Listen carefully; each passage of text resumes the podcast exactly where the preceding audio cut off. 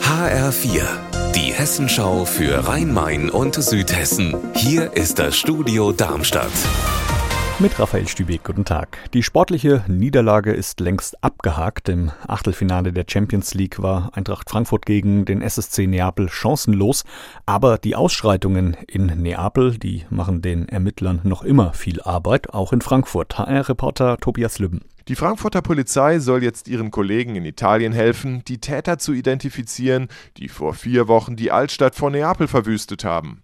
Dazu schickt Neapels Polizei jetzt Videomaterial nach Frankfurt und hier sollen sich sogenannte Super Recognizer die Aufnahmen ansehen, also Beamte, die besonders gut Gesichter erkennen können.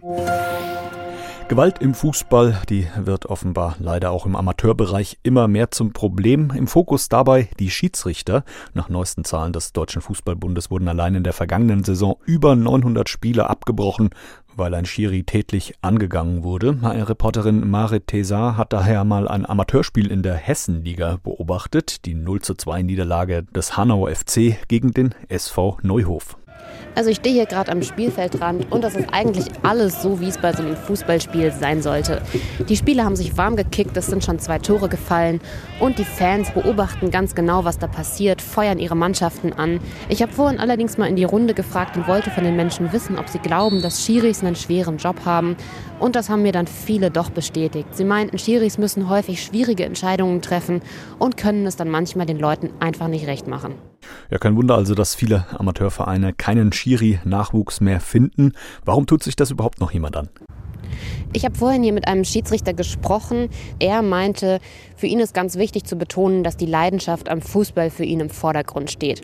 Allerdings meinte auch er, es hat schon mal eine unangenehme Situation gegeben, in der er sich konkret bedroht gefühlt hat. Also die Lage der Schiris in der Amateurliga ist weiterhin nicht einfach und die Vereine haben auch mit Schiedsrichtermangel zu kämpfen.